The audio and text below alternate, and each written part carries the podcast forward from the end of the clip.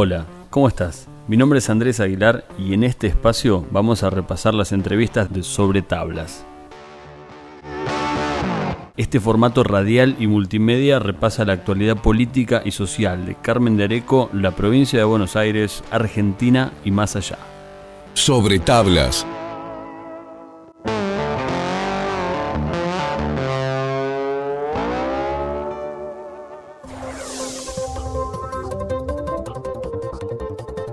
A continuación, una charla con la concejala del Frente de Todos, Paula Rivero. Del otro lado de la línea telefónica, la concejala Paula Rivero. Muy buenas tardes. ¿Cómo estás, Paula? Hola, Andrés. Buenas tardes.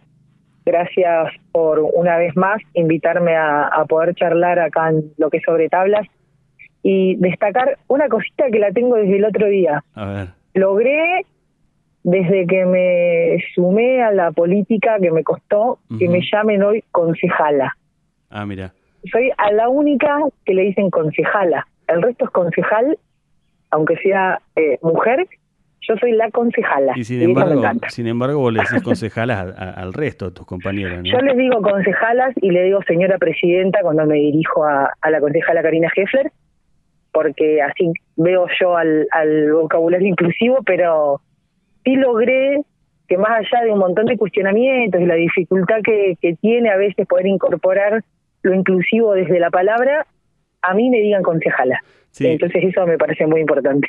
Vos- Lo quería que- decir. Gracias. Para los comunicadores es un desafío también, porque es parte de, de este tiempo que nos toca atravesar a nosotros y quizá no, no era un, un dilema, un debate modificar eh, la manera de expresarse hace 50 años, capaz que no, no se cuestionaba. Y sin embargo, si uno, si uno estudia cada idioma, eh, todo- en todas las tierras del mundo han tenido eh, sus idiomas modificaciones a través de los siglos, ¿no? las maneras de hablar. Así que bueno, qué sé yo. Y claro, Es- siempre dije que al vocabulario lo hacemos nosotros, ¿no? Y nosotras, quienes hablamos. Claro, pero lo- los que saben inglés, por ejemplo, que agarren una obra de Shakespeare y cómo se escribía hace 200 años y, y van a ver que el, idioma cambió. Eh, pero bueno, es parte también de esto de, de incluir, que yo creo va más por ahí. Y, y lo he tenido en charlas con colegas de, no es la cuestión solo del lenguaje que se enoje la Real Academia, sino que eh, hay un- una cuestión social y personal y humana eh, detrás de lo que esconde una letra, por ejemplo, ¿no? Eh, de, Tal cual. de identidades, de gente que tiene los mismos derechos también que uno.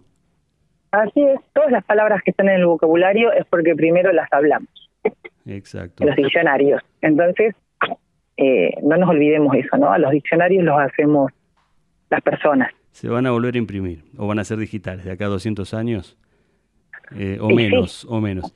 Eh, bueno, con la, con la concejala Rivero, con quien estamos hablando en esta tarde, eh, vamos a, a revivir parte de lo que se trató el último viernes eh, con dos proyectos que, bueno, tienen un trasfondo, tienen toda una historia y esto que hablamos es una parte, ¿no? La, la cuestión del lenguaje, pero sí de, de la conquista de derechos que tiene sus escalones, ¿no? Como, como toda lucha tiene sus, sus, sus peldaños para ir avanzando. Perdón, Andrés, pero se me cortó un segundo y no te terminé de escuchar. Ah, no importa, lo empalmo de ahí, no, no tengo problema. Eh, no, de los proyectos del viernes, que, que también tienen su, su trasfondo de lucha. Sí, tienen, es una, una lucha demasiado larga, considero a veces cuando, cuando con compañeras, compañeros nos, nos juntamos a charlar, a debatir, eh, creemos que fue demasiado, pero que bueno, también a veces decimos que valió la pena, ¿no? Y, y hoy poder hablar eh, en nuestro distrito, en nuestro Consejo Deliberante, por ejemplo, de IBE, para mí que me tocó me toca ocupar esa banca y pero también para para todas las mujeres y las diversidades de nuestra ciudad es enorme. La verdad que es enorme lo que nos lo que nos pasó. Yo no me olvido que, que cuando recién asumo como concejala una de las inquietudes que traía conmigo era poder hablar en ese momento de aborto sí, aborto no, y ver qué pensaba el Consejo Deliberante ¿no? de esto, eh, de, esa lucha que se estaba dando en el 2018 que habíamos tenido también un intento de, de convertirlo en ley al, al proyecto que se había presentado y que bueno no no sucedió y la respuesta mayoritaria fue que no que nosotros no podíamos debatir en el Consejo Deliberante aborto sí o aborto no que en realidad era en la clandestinidad o en la legalidad y, que hoy es ley y que a su vez podamos hablarlo en el Consejo Deliberante me parece sumamente importante y más que surge eh, no de mí, sino que, que surja de una colectiva enorme que se conformó nuestra ciudad, que es la colectiva Aquelarre, integrada por un montón de pibas, un montón de mujeres, por diversidades. Eh, eso me pareció maravilloso y, la verdad que estoy súper agradecida y súper orgullosa de que hayan pensado en mí para presentar eh, este proyecto en, el, en la sesión pasada. Eh, hablas de, diversidades y, demás, y se hubo una mención en, la sesión pasada de un concejal al área eh, municipal, ¿no? que, que, atiende eh, esas cuestiones, que es el área de mujeres y diversidades, y también te molestó, ¿no? No, no, no, no la dejaste pasar ese comentario. No, me parece, así como decís vos, me parece muy importante no dejarla pasar más eh, no está bueno. Creo que siempre nos tuvieron, nos quisieron, nos educaron para estar calladas, para que tengamos que pedir permiso absolutamente para todo, inclusive para decidir sobre nuestros propios cuerpos, y, y que siempre tenga que estar ahí quien nos marque el error, ¿no? Decirlo podrías haber hecho mejor. Creo que es muy importante, es fundamental demostrarles que no nos callamos más, que no está bien la manera en la que se dirigió, mucho menos un representante del pueblo, que seguramente también mujeres y diversidades lo pueden haber puesto en ese lugar, y, dirigirse a la dirección de mujeres y diversidades de nuestra ciudad de esa manera me pareció totalmente violento. Y no, no estoy dispuesta a callarme y a dejarlo pasar como que es un, un acto menor. Es un acto de violencia y las cosas hay que llamarlas por su nombre. No corresponde que lo haya dicho de la manera efectiva en la que lo hizo. Eh, creo que lo vimos todos, como lo dije en la sesión no lo vi yo sola, lo vimos quienes integramos ese cuerpo y lo vio la gente que nos está viendo, nuestros vecinos, nuestras vecinas, y no está bueno que nos quedemos calladas ante situaciones de violencia. Mm, no es lo que queremos transmitir. Ley Micaela se me viene a la cabeza y para más adelante este año estaría bueno hacer una mesa, ¿no? Eh, integrada con varias voces y, esto que es la tarea de reeducarnos un poco. Eh, sí. Sobre tablas. Si llegaste hasta acá, quédate otro rato y no te pierdas lo que falta. Eh, vamos con el, primer proyecto para, escuchar, que ya, ya que mencionabas el tema, eh, la ley de interrupción voluntaria del embarazo, que eh, tiene también estas cuestiones a nivel local, ¿no? que es necesario una, una, representación para que a nivel Carmen de Areco también se pueda llevar adelante. ¿no?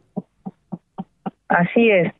Necesitamos que nuestro único sector de salud, que es el hospital, garantice el pleno acceso a la ley, porque como bien lo dijimos, es una lucha que ya ganamos, es una lucha que nos costó la vida de cientos, miles de mujeres en la clandestinidad, en la soledad, en las peores condiciones, eh, donde se vieron vulnerados todos sus derechos y eso no nos puede seguir sucediendo. Y también decir que esto no es un embate contra el personal de salud, que nosotras somos conscientes de la situación que está atravesando hoy nuestro sistema de salud, nuestros profesionales de la salud, eh, pero eso no quita que nosotras no exijamos que nuestros derechos se cumplan. Creo que, que, una, que hoy que tenemos la ley, una mujer de nuestra ciudad o una persona con eh, gestante que decide interrumpir su embarazo por X motivo, tenga que trasladarse de un lugar a otro como si siguiéramos estando en la clandestinidad, no puede pasar. No nos puede pasar como sociedad. Creo que esas discusiones ya las dimos. Creo que ya no es un tabú. Creo que sé que hay profesionales que no van a tener eh, objeción de conciencia u objeción a esa práctica médica. Y, y es solamente eso lo que estamos pidiendo, que nuestro derecho se garantice. Nosotros tenemos una ley y queremos que se cumpla. Eh, ahí abrimos otra pestaña que se me ocurre para, para hablar más adelante de eh, objeción de conciencia, la práctica médica y la implementación de la ley. Eh, pero escuchamos este compacto que es, bueno, el tratamiento tal como se dio el pasado viernes, ¿te parece? Vale. Bueno, ahí le empalmamos ese y ahora retomamos con el otro, con la deudores morosos. Vale. Y nos metemos en el segundo punto junto a, Paula Rivero del otro lado del teléfono, eh, otro proyecto que sale del trabajo de la Comisión de Derechos Humanos y de la Mujer.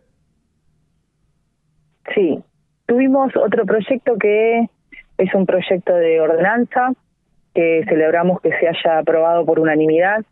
Creo que ahí es valorable destacar el trabajo de la Comisión de Derechos Humanos y la Mujer. Como todo siempre nos cuesta y en su momento me costó y mucho poder conformar ese espacio dentro del cuerpo deliberativo y creo que ahí se ven sus frutos, que era necesario. Yo recuerdo que un concejal me dijo, ¿para qué querés una comisión de la mujer adentro del Consejo Deliberante? Bueno, para esto. Hoy le podemos contestar. Para poder tener en nuestra ciudad políticas que van de la mano de la construcción de la igualdad en nuestro distrito y no me parece en lo absoluto menor. Entonces, celebro por un lado eso. Sí, Andrés, escucho. no, hay temas, temas postergados, ¿no? Porque, eh, ¿por qué luchar? Bueno, hay un montón de cosas que si uno las analiza, eh, tiene que ver con nuestra construcción a nivel social eh, el, paternar, ¿no? Que, involucra mucho más que, la, responsabilidad afectiva, si se quiere, o eso se puede obviar. Uno no, te puede obligar a querer o no querer un hijo o una hija, pero eh, otras responsabilidades eh, están contempladas por la ley también. No es una cuestión de si se quiere o no se quiere este, afrontar una paternidad, ¿no? Sí, como decías vos, uno no puede obligar a amar, pero si la responsabilidad no le nace por el amor, y bueno, existen otras herramientas que en este caso son las legales para que lo haga.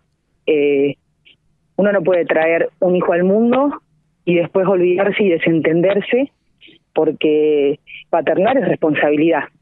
Cuando vos sos padre, viene aparejado de derechos y de responsabilidades. Y hay que hacerse cargo.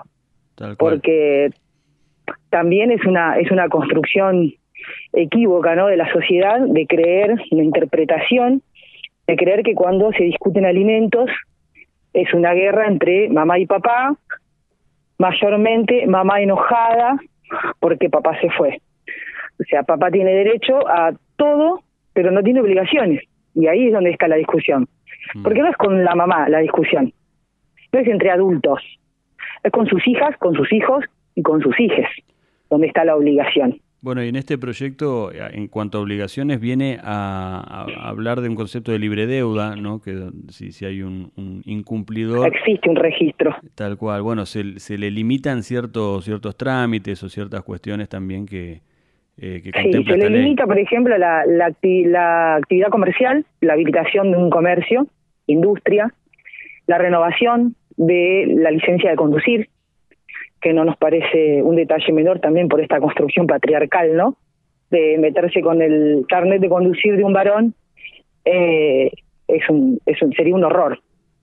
Pero bueno, peor es vulnerar los derechos de tu hijo o de tu hija. Es una buena herramienta, ¿no? Pensando en qué se puede hacer a nivel local, ¿no? Nos pareció importante. A, mí este proyecto me llega, eh, soy parte de, de una red federal de concejalas hay concejalas de todo el país, trabajamos de manera muy articulada. Y, se había estado charlando este tema del registro en la provincia de Buenos Aires, la provincia de Buenos Aires cuenta con el registro, y, de ahí empiezan a armarse eh, proyectos, ¿no? Como, como si fuera un boceto de un dibujo, bueno, empezamos a armar proyectos. Y nace este, obviamente cada uno lo va adaptando en, dentro de lo permitido por esta ley a la realidad de su distrito. A mí en tantos años de militancia me tocó conocer muchísimas mujeres. Yo no me no me a ver no me incliné o no sé si sería esa la palabra al feminismo eh, por casualidad y, y me tocó eso no en la calle conocer un montón de mujeres que estaban con sus hijas y sus hijos en esta situación donde todos los derechos de esos niños están vulnerados y que nunca hay nada que hacer que eso es lo triste o sea nunca puedes hacer nada porque la justicia es súper lenta en estas situaciones, porque los juzgados están desbordados de, de hijos que reclaman su, su cuota por alimentos, que abarca mucho más que, que un plato de comida. Y entonces, bueno, este registro de deudores existe ya en la provincia de Buenos Aires, se pide para ciertos trámites, para muchos trámites en la provincia, de abrir cuentas bancarias, eh, es para un montón de, de situaciones y bueno, y a nosotros nos parece importante poder reglamentarla acá, en nuestro municipio, porque si bien la ley existe, la ordenanza lo que nos hace es permitirnos reglamentarla en base a la realidad de nuestro distrito y en base a la realidad de nuestras mujeres. Gracias por escuchar esta charla. Podés compartir esta lista de reproducción entre tus contactos y también seguir en las redes sociales a Vamos Bien para conocer otras producciones. Hasta la próxima.